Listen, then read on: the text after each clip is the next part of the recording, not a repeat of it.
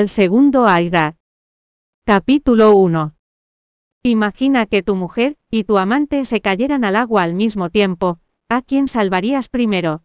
Al recordar lo que había dicho su amiga hace unos días, Mayra sintió que le dolía el corazón, era tan agudo que amenazaba con asfixiarla. Permaneció rígida en el salón del banquete, mientras el exquisito vestido azul, hasta la rodilla que llevaba se pegaba a su cuerpo mojado, y la hacía parecer una rata ahogada.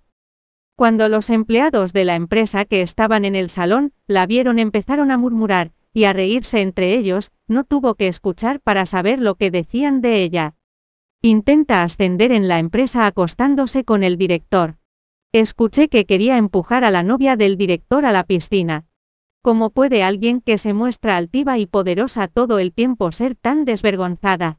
Hacía unos momentos Mayra paseaba por los jardines traseros de la alegría cuando Erandi, una estrella en ascenso, y última conquista de Simón se acercó a ella, y le bloqueó el paso.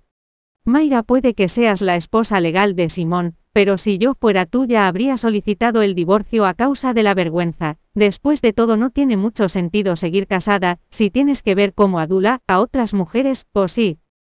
Tras el matrimonio de Mayra, con Simón situaciones como esas eran habituales, sintió una fuerte punzada de dolor en su corazón, y estaba a punto de contestar, cuando vio que la expresión de la otra chica cambiaba.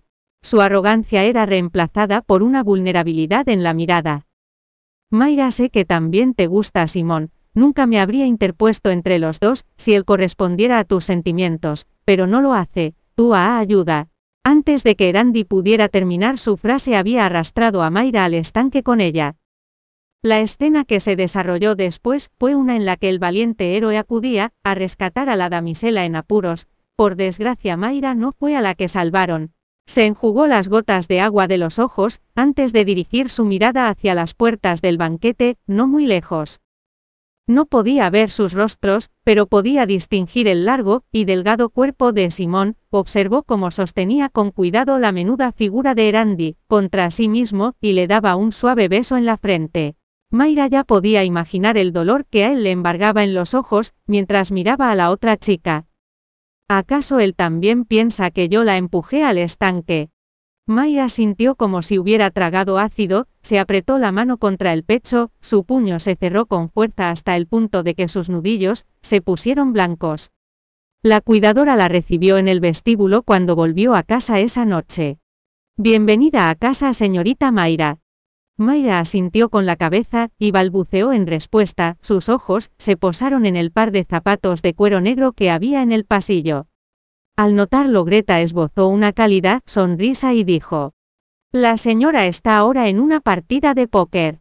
Y el patrón acaba de regresar a casa, pidió verla en su estudio en cuanto regresara. Hoy es mi cumpleaños, pensó Mayra, se le secó la garganta al contemplar la discreta sonrisa de Greta. Oh vaya señorita Mayra, ¿por qué está empapada? Necesita una ducha caliente de inmediato. Mayra asintió y subió las escaleras, sus pasos se hicieron más lentos, cuando pasó junto a la puerta del estudio de Simón, pero cerró los ojos, y se apresuró a pasar. Cuando Greta sacó el tema de las toallas, antes mencionó que él tenía un ramo de rosas azules en su estudio, con eso en mente. Mayra se duchó deprisa y se dirigió a su armario, eligió a propósito un vestido azul pálido hasta la rodilla con jazmines bordados en la cintura. Se puso nerviosa al encontrarse en la puerta de su estudio, sin embargo la puerta se abrió antes de que pudiera llamar, Simón estaba de pie tras el umbral, su rostro carecía de toda expresión. A falta de una sonrisa parecía severo e implacable, Siempre había una frialdad en su mirada aunque sus ojos almendrados, eran recipientes más que capaces de albergar sentimientos cálidos. Mayra lo observó y notó que no se había cambiado de ropa, tenía un aspecto imponente con su traje negro, y había en él una elegancia que le sentaba natural. ¿Por qué no viniste en cuanto volviste a casa?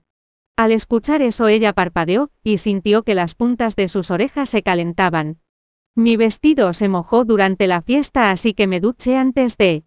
Sin embargo, él se dio la vuelta, y se retiró impaciente al estudio, antes de escuchar el resto de su frase dejándola desamparada en el pasillo.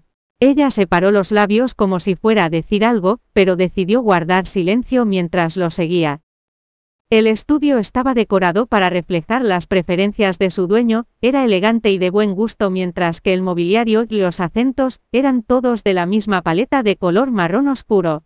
Sobre la mesa había un ramo de rosas de un azul intenso, que era la única nota de color en la habitación. Mayra se detuvo al ver el ramo y se acercó a Simón mientras éste se ajustaba la corbata. Creí que te habías olvidado de mi cumpleaños, Simón le dijo con delicadeza. El resentimiento que sentía desde el banquete desapareció poco a poco, pero justo cuando estaba a punto de ayudarle con la corbata, él le apartó la mano. Tu cumpleaños Simón parecía que acababa de darse cuenta de su vestido, lanzó una mirada hacia el ramo de rosas, antes de girar para burlarse de ella. No creerás que esas flores son para ti, ¿verdad? Gracias por escuchar el audiolibro Joirea, descargar la aplicación Joiread y leer más novelas maravillosas.